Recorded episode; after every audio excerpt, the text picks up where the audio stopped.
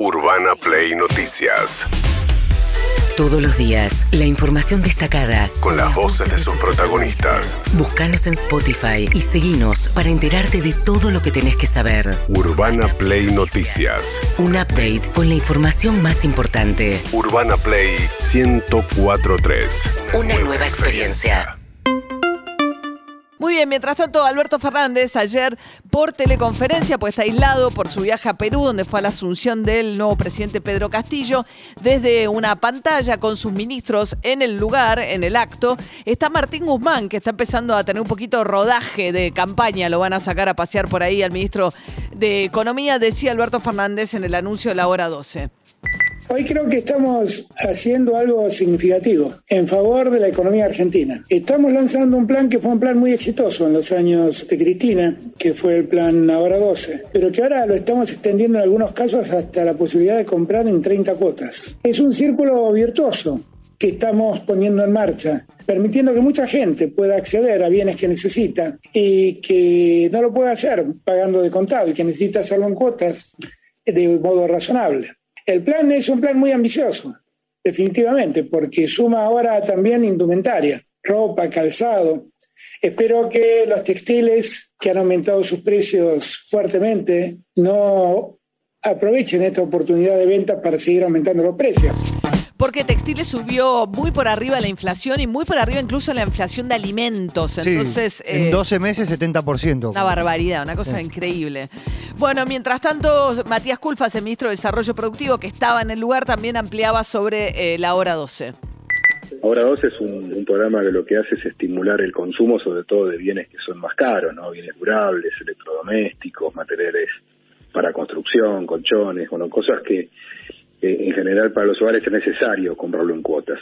Y es un programa que aparte es virtuoso porque está vinculado exclusivamente a bienes que se fabrican en el país. Entonces esto genera un circuito positivo. Es realmente un, un, programa que tiene un impacto positivo, que ha generado el año pasado un aumento de las ventas en torno al 60%, digo, ya vamos en lo que va de 2021 400 mil millones de pesos de, facturación y creemos que esto se va a multiplicar con, este, con esta posibilidad de ampliar todavía más la cantidad de cuotas. Lo que quedan afuera son los celulares, entran bicicletas de producción nacional, pero quedan afuera los celulares porque tiene un componente mayoritariamente importado. Lo que no quieren hacer es darle tasa subsidiada a aquellos productos que demandan mucha importación, es decir, muchos dólares. Claro, que se llevan dólares y, eh, hubo negociaciones para poner, aunque sea los más baratos de los celulares. Y no. Y no, no hubo caso. Hay notebooks, tablets y lo que quedó me parece muy limitado son los anteojos, que es un bien muy importante. Hay mucha gente que se queda sin acceso a incluso la posibilidad de trabajar. Para mí es un, factor de igualdad, de la posibilidad de alguien que tiene alguna restricción en la vista. Yo hoy mismo no podría estar leyendo los papeles si no tuviese los anteojos puestos.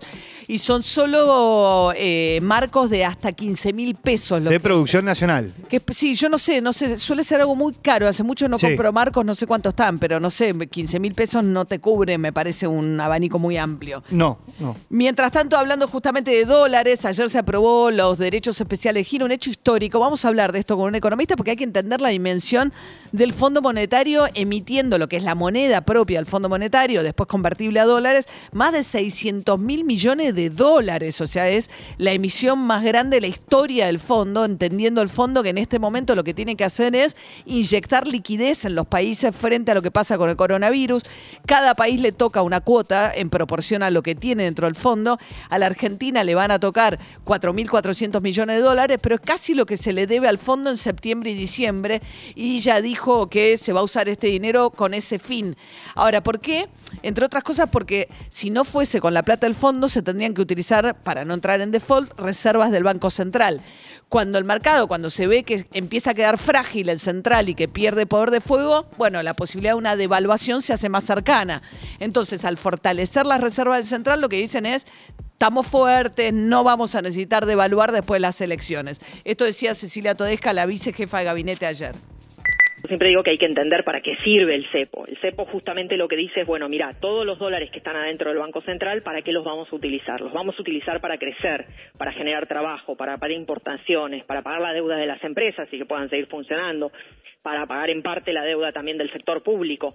Eso es el cepo, no es un castigo para nadie, ¿sí? Y nuestro plan no es devaluar, no creemos que la devaluación sea la solución a ninguno de los problemas. Por el contrario, cada vez que el tipo de cambio pega un salto discreto fuerte, arrastra todos los precios. E- El tipo de cambio hoy no debería ser un problema, lo que no quiere decir que no haya turbulencia vinculada con las elecciones, con la segunda mitad del año que siempre se liquidan menos las exportaciones, en fin. Claro, y menos liquidación, pues ya la cosecha que fue récord entregó- entró, entró, entró el primer semestre. Mientras tanto, Alberto Fernández, y esto lo vamos a ver cada vez más en campaña, enfatizando mucho el peso de la deuda y lo que significa este acuerdo pendiente con el Fondo para la Economía Argentina más allá de la pandemia. Alberto Fernández ayer por videoconferencia se quejó de cómo se debatió eh, la difusión del listado de visitantes eh, durante la cuarentena a la residencia de Olivos.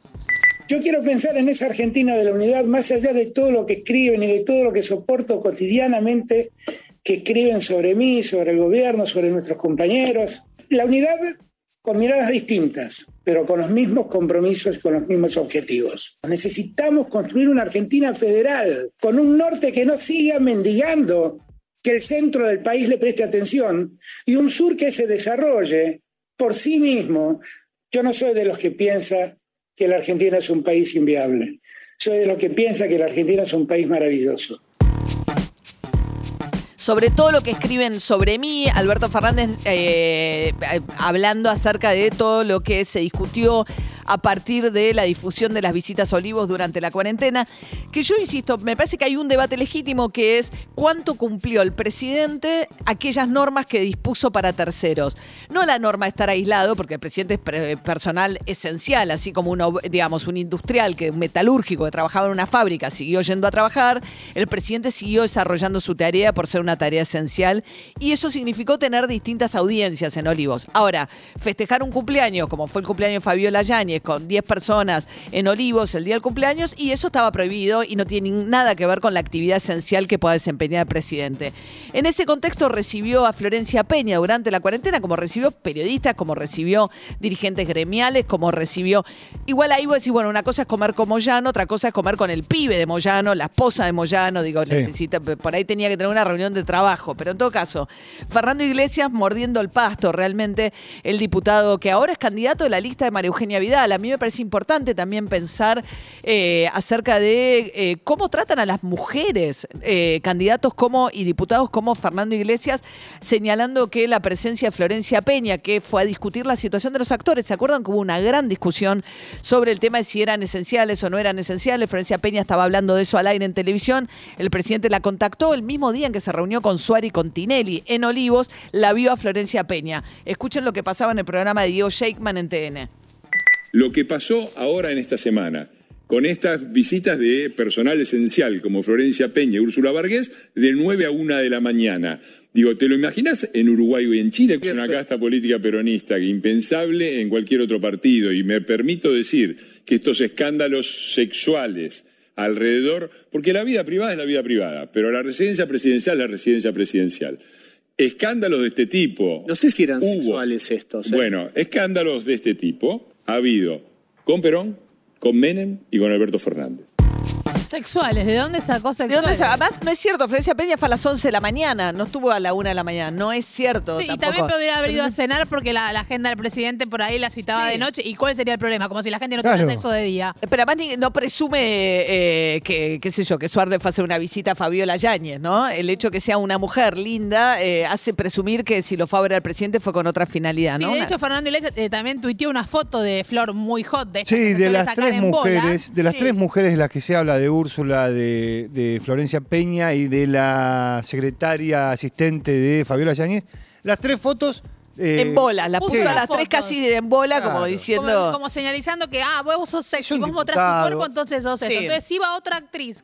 Es un no diputado que después cuando le dicen algo, Se enoja muchísimo. Se enoja y Una habla de la. República Sería interesante eso. ver la posición de María Eugenia Vidal sobre este punto. Sí, ¿no? pero es, es, de- es misógino y es, mira, porque si fuera Claudia Lapacó, Sí. Busnelli, ¿qué no pasa? hubiese, no Son hubiese presumido son que. grandes, no, Exacto. entonces- Urbana Play Noticias.